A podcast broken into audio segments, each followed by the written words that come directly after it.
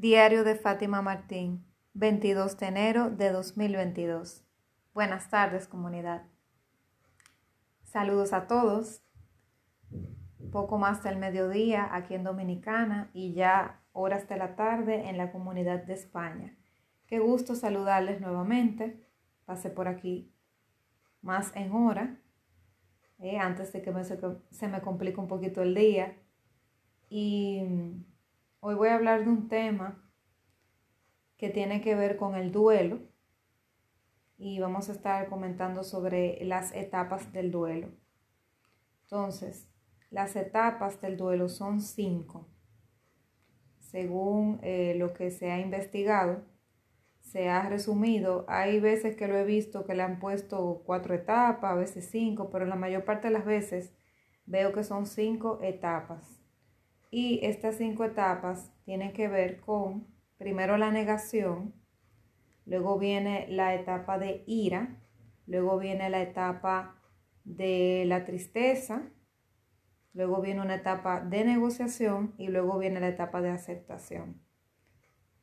De eso estuve comentándote en otros episodios, un poquito de eso, pero hoy vamos a hablar exclusivamente de estas etapas del duelo y cómo, y cómo nos podemos dar cuenta cuando las vamos atravesando. En la etapa de la negación, que es la etapa realmente más difícil porque no aceptamos de manera consciente que está sucediendo lo que está sucediendo. Entonces, en esa etapa yo simplemente me niego a aceptar la realidad y empiezo a darle vuelta, a decir, no, eso no puede estar pasando, eso no me puede pasar a mí, eh, fulano no se murió, esta relación no, ha terminado, y uno empieza como a, a eso mismo, a negarse. Es como que uno se tapa los ojos con una venda y, y, se resiste a creer la nueva realidad porque es muy duro para uno entenderlo. Entonces, esta etapa siempre ocurre ya sea en una ruptura amorosa, ya sea cuando te, te despiden de un trabajo, te, te desahucian, ya sea cuando se muere un familiar, alguien muy querido. Esa etapa de no aceptarlo, de que no, pero estoy en shock, no lo puedo creer. Esa etapa es básica, es la primera de todas y es totalmente normal.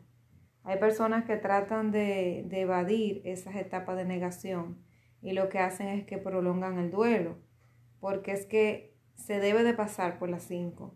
Cuando no se pasa por todas y hay una que se omite, el duelo no queda bien cerrado y luego resurge con el tiempo. Luego resurge y, y se queda el duelo ahí bloqueado y las emociones ahí anestesiadas. Y a veces la persona eh, puede tener hasta dolencia física luego o caer en depresión, lo que sea, y no identifica qué puede haber sido y es que ese duelo no ha sido manejado. Yo, por ejemplo, con el capítulo de Recordando a mis seres queridos que te comenté sobre mi prima, yo tardé más de 20 años en hacer el duelo con ella. Entonces, eh, fue muy difícil, o sea, fue una vida, una vida para hacer el duelo.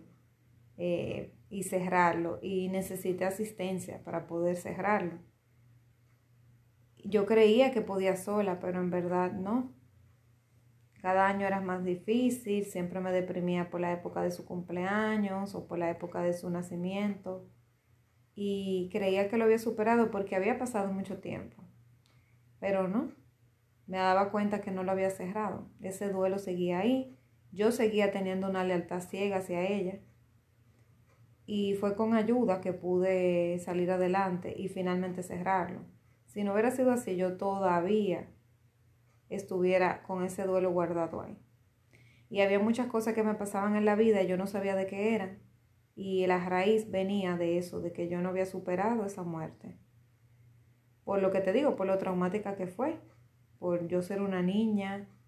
Una niña se supone que no debe de, de ver la muerte de una, de una prima, que es como una hermana para ella, o sea, tan joven. El niño no interpreta la muerte con la madurez del adulto. O sea, que es totalmente normal que yo que yo tuviera problemas para procesarlo, pero ya luego de adulta tampoco identifiqué que seguía el duelo ahí tan latente, entonces no me hice consciente de ir a buscar ayuda profesional hasta hace poco tiempo. Entonces, eh, porque no me sentía, sea, no, cuando caí en depresión con esas cosas, no identificaba que necesitaba la ayuda. Pensaba como que eso era algo del día y que luego se me iba a pasar y que eso era normal, pero no era normal. Entonces es difícil a veces identificar cuando yo estoy pasando por algo y estoy pudiendo con eso o me está sobrepasando. O sea, a veces la línea es muy sutil y más si yo no me siento dos minutos, tres minutos al día conmigo o en fin de semana. Desconectarme un momento y conectar conmigo misma para ver qué me está pasando, cuáles son mis necesidades. Yo antes no hacía eso. Y me tardó tanto tiempo eso por no conectar conmigo. Entonces, luego que yo me hice consciente de que tenía que trabajar ciertas cosas, ni siquiera fue que yo busqué ayuda específicamente para cerrar ese duelo, sino que la busqué por otras cosas que quería sanar.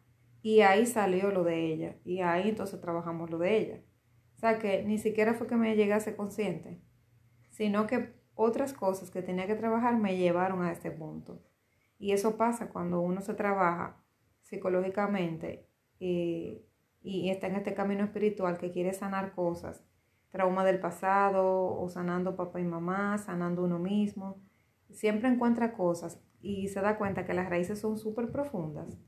Y quizá tú fuiste por un dolor de algo, eso es como cuando tú vas al médico, que a veces puede ser que tú vayas por un dolor de un pie, pero el origen no es ese dolor. El dolor es un resultado, pero cuando indagas la raíz, la raíz es algo totalmente diferente. Entonces es algo que hay que tomar en cuenta. Entonces, la negación es totalmente válida, como te digo, pero cuando la persona dura demasiado en negación, que pasan meses y nada más está en negación y no avanza, es preocupante, es, es peligroso. Entonces, eh, no hay un tiempo X para pasar una etapa. Hay veces que una persona le puede tomar qué sé yo, dos semanas una etapa, otra le puede durar dos meses, otra puede durar tres meses y así, pero, y hay personas que tardan años en una sola etapa, pero la etapa es personal, ¿verdad? Pero llega un tiempo que cuando se tarda demasiado en eso mismo, pues ya hay que pedir ayuda, porque hay procesos normales, aunque depende de cada persona, pero hay veces que ya sobrepasa el nivel de la persona y ya ella debe de buscar ayuda. El problema es que muchas veces no nos damos cuenta que necesitamos ayuda y nos mantenemos ahí anclados en esa etapa sin querer salir de ahí. Por ejemplo, la negación tiene mucho de bueno en el sentido de que nos protege y nos cuida. No queremos aceptar esa realidad y nos hace como una mantita de seguridad, pero no es sano porque estás desvirtuando el mundo real, haciéndote la historia que tú quisieras que estuviera pasando. O sea que al final, al principio te cuida porque el dolor es demasiado grande. Es tan grande para soportarlo que necesitas esa capa de protección para no caer en cosas peores. O sea, a veces los dolores son tan fuertes, por ejemplo, que tú pierdes un ser demasiado querido de una manera trágica, y si tú no tienes ese, esa etapa de negación y esa manta de seguridad, la, verdad, la realidad sería tan fuerte que podría acabar con tu vida incluso por no poder manejarlo. Entonces la negación eh, nos cuida, pero no, no cuando vivimos en ella constantemente, porque llega un punto que la persona puede no saber cuál es la realidad, eh, distorsionarlo todo, vivir como en un mundo paralelo y ya se vuelve como como una anomalía, ya no, ya no es lo que debe de ser, se vuelve insano. Entonces, luego de esa etapa, como te dije, viene la etapa de la ira. Entonces, en la etapa de la ira, eh, ya yo tengo rabia, por ejemplo, si se muere un familiar, yo ya acepté que él murió, o sea, en el sentido de que ya entiendo que murió. No es que he pasado por la etapa de aceptación, sino que ya yo entiendo que sí murió y lo admito y me doy cuenta que no está. No estoy en negación, pero sí estoy rabiosa, estoy molesta porque le, o sea, le digo al universo, por ejemplo, ¿por qué te lo llevaste? ¿Qué injusto fuiste? ¿Por qué me hiciste eso? O si se rompió la relación, ¿por qué tal persona se fue? Eh, no puede ser que yo esté solo, vuelve y me pasa lo mismo. Entonces ahí ya la persona entiende, ya, ya está verbalizando que sabe que la persona se fue de su vida o murió o perdió ese empleo, pero está en etapa de ira, está airada, está molesta con el universo o con ella misma porque le quitaron esa persona o ese bien material o ese empleo o lo que sea. ¿Ok? Entonces ahí uno empieza a renegar y a enojarse. Y esa etapa es, bueno, yo diría que es la etapa, yo es la que en la que yo más he durado cuando hago etapas de duelo. Entre la rabia y la tristeza, esas son las que más suelo yo estar, pero que he tardado años en esas etapas y por eso he caído en depresión. Entonces, la etapa de ira es la etapa más explosiva de todas.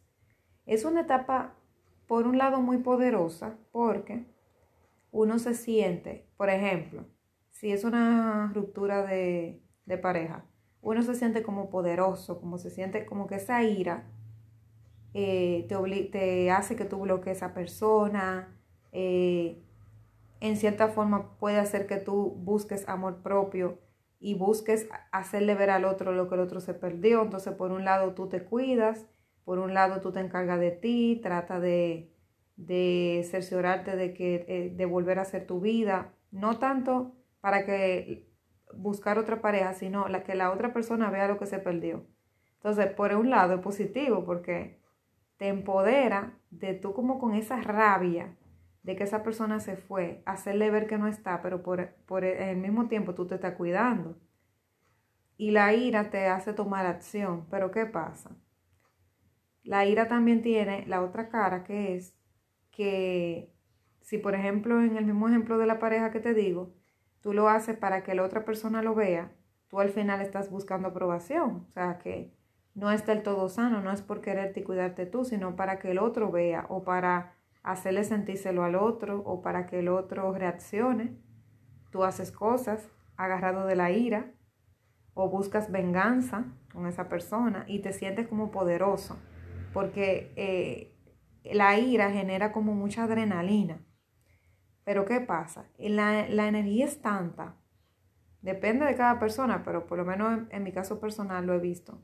La energía es tanta que llega un punto que tú hasta explota, o sea, e, es una energía como que uno no la canaliza de manera correcta y como que se sobrepone ante ti y, te, y al final te drena, o sea, y por eso es que en el duelo, en esa etapa de ira, uno tiene días muy alta pero otros días, al otro día, por ejemplo, está totalmente down, que no te quiere parar de la cama, porque es muy inestable, es una energía que viene y va, pero que tú no la puedes controlar, porque viene como por ráfaga. Entonces, esa etapa de ira es así, como te digo, muy poderosa, pero muy peligrosa también, porque en esa etapa de ira las personas pueden, como te digo, si es, por ejemplo, que esa persona te dejó para estar con otra, ahí la persona creativa en esa etapa de ira pueden ir a, tomar represalia con esa nueva pareja de, de, de, de esa expareja o represalia con los dos. Pueden cometer eh, ciertas situaciones, o sea, puede cometer actos que pueden ser hasta trágicos, porque la ira a veces se apodera de uno y cuando uno hace la cosa es que reacciona. Pero eh, la mayor parte de las veces, afortunadamente, la ira lo que la gente lo que hace es que se va a tomar o ahí se descarga con el amigo, etc. Pero esa etapa es peligrosa porque la persona puede tomar ciertas acciones que son destructivas, tanto para el otro como para ella misma. Entonces, es una etapa que hay que ser muy vigilante. Y uno normalmente, el que está en el duelo no se da cuenta, si no se siente el mismo o no ha pasado antes por eso. Y en el caso de un familiar, la ira también se representa con eso, con eh, uno se enoja con su poder superior, con el Dios en que uno crea, empieza a reclamarle que por qué se llevó a tal persona, que por qué no se llevó mejor a fulano, que era mala persona, por qué se llevó a esa gente tan pronto, que, que tú vas en la vida sin esa persona, que tu vida no, no significa nada sin esa persona, y empieza a renegar de su poder superior y a enojarse. Y, y ya la vida no, no agradece por la vida y se siente súper, se siente desprovisto, se siente abandonado eh, en esa etapa de la ira. Luego de ahí viene la etapa de la tristeza.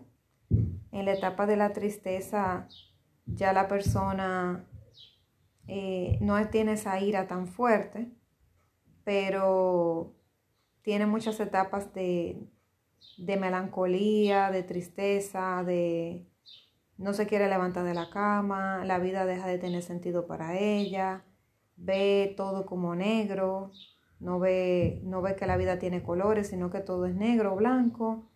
Las actividades que le gustaba hacer ya no le satisfacen, la, incluso le aburren, le abruman, le asquean. Eh, no, tiene, no tiene deseo ni de pararse a bañarse, ni de ni cambiarse, ni ponerse bonita bonito, ni salir. O sea, las actividades que hacía no le gustan. Ya, ya ves que no quiere salir a pasear el perro, si le gustaba hacer caminata ya no quiere saber de eso, quiere pasarse el día acostado, porque quiere anestesiarse y que el día pase más rápido de la cuenta. Va al trabajo por cumplir, porque lo necesita, pero no porque le, le, le gusta, o sea, no porque quiere ir. Y la vida le pesa muchísimo. Cuando uno está en esa etapa de la tristeza, la vida te pesa, la vida no te huele, sino que te hiede eh, ya no encuentras sentido de estar acá, siente que todo es muy injusto, ya no estás con esa ira, sino como con una resignación. ¿Recuerdas el capítulo de aceptación versus, eh, aceptación versus resignación? Bueno, estás resignado, pero no estás aceptando. Sea, para nada. Tú estás en el medio del duelo, esa es la tercera etapa. O sea que cuando pasa de la ira a la tristeza, pues entonces va, va avanzando el asunto porque ya va por la mitad, pero todavía no ha terminado, ¿ok? Entonces muchas personas en la etapa de la tristeza, por ejemplo en el caso de la ruptura, ahí creen que ya se sanaron cuando están un poquito más estables y empiezan a ir a la calle a ligar. Entonces, error, porque tú estás en medio del duelo. Entonces, cuando vas a ligar, ¿qué vas a hacer? Vas a conseguirte una persona a la cual vas a utilizar, aunque sea sin darte cuenta, y la vas a vivir comparando con tu expareja, vas a vivir, eh, esa persona va a cargar con esa, con esa cruz de lo que las expectativas no cumplidas de tu otra pareja, no vas a ver las cosas que tienes que mejorar porque te estás entreteniendo con alguien nuevo y simplemente esa otra persona va a tener que pagar los platos rotos. Así que ocurre la mayor parte de las veces. Porque en vez de pasar el duelo de manera eh, valiente, lo que hacemos es buscarnos de una vez un sustituto para evadir dolor y no sentir. Y ese es el error. Hay que sentirlo. Hay que permitirse sentir rabia, odio, ira, querer matar a esa persona. Bueno, literalmente tratar de no hacerlo, ¿verdad? De, no, de no llegar a ese pensamiento. Pero lo que digo es que eh, llega un punto que nada más pensar en esa persona te asquea, eh, no quieres saber de ella por nada del mundo, eh, la persona te la mencionan y tú, y tú no quieres hablar de ella. Eso hay que vivirlo. Sentir ese odio por esa persona que tú no quieres verla ni en pintura. Sentir luego esa tristeza por la relación que se acabó. En el caso de una relación, porque recuerdas, si es un ser querido, bueno, la ira de que te arrebataron a tu ser querido y la tristeza de que no lo tienes ya, que no va a estar ahí cuando lo llames.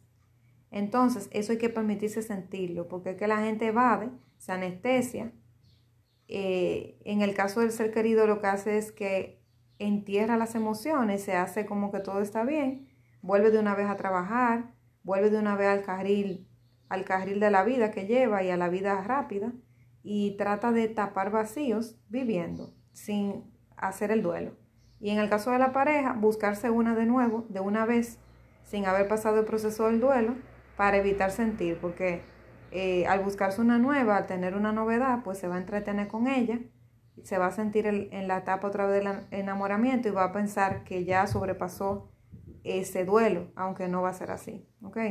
Entonces, luego de esa etapa de esa tristeza profunda, ahí solemos mucho enfermarnos, nos baja la defensa, no, eh, si escuchamos música eh, todas las canciones las asociamos a esa persona, todas las letras las asociamos a ella, nos ponemos a llorar sin, sin motivo alguno.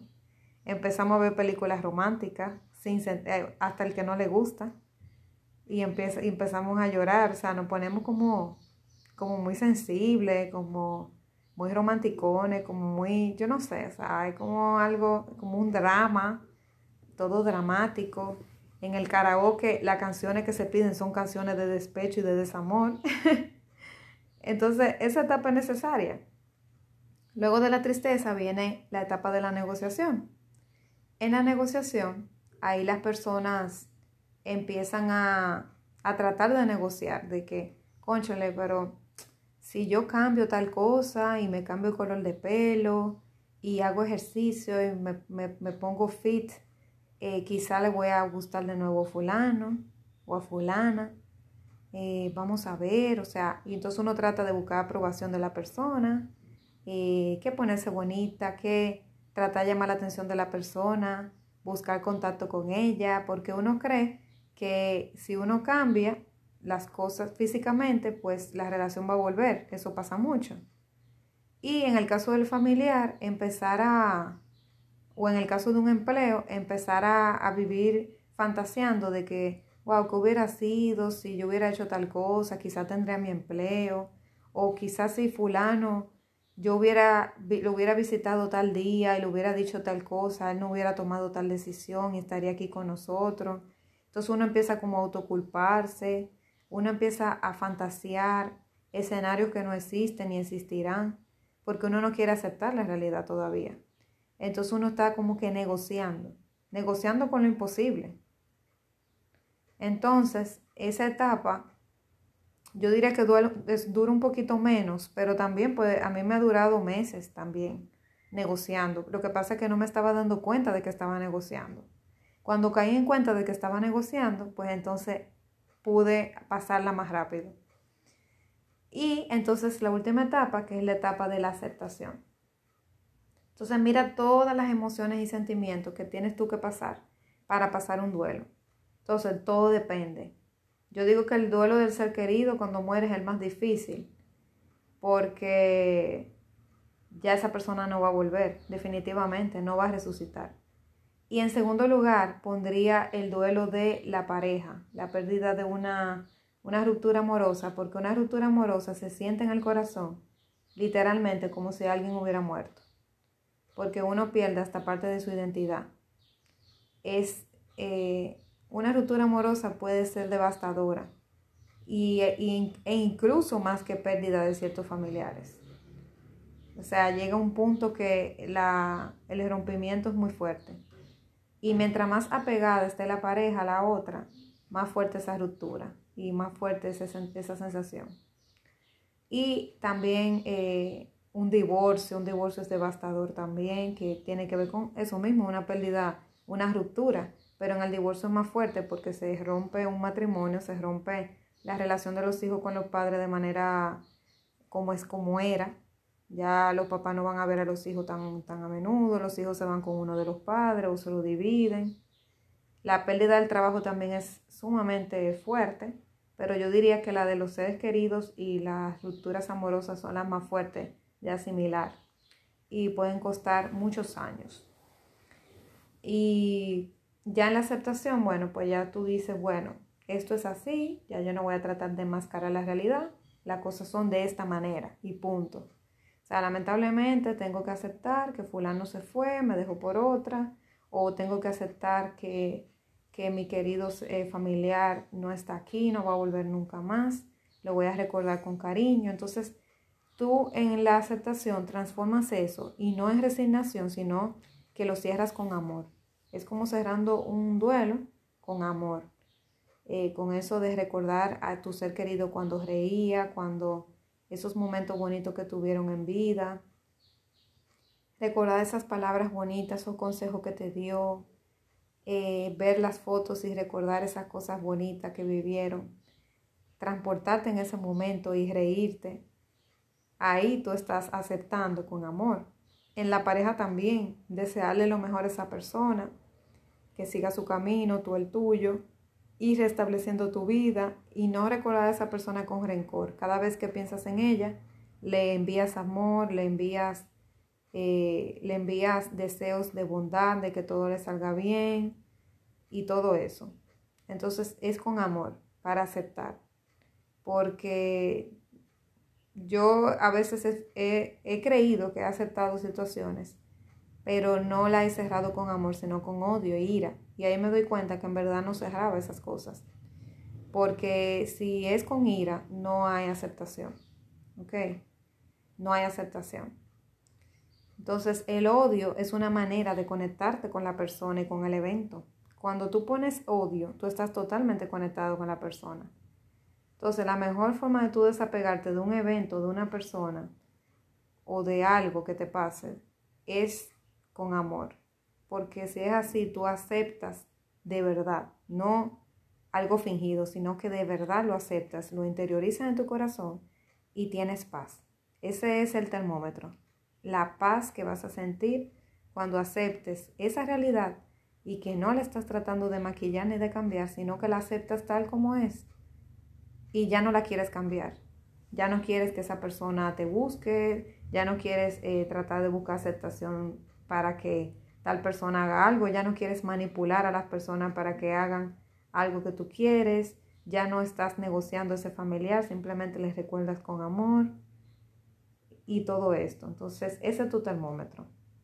Así que eso es lo que quería, que viéramos ese recorrido de las etapas del duelo y emociones y sentimientos y ejemplos para que entendieras. Y si tú te has visto en estas etapas, también puedas reconocerlo.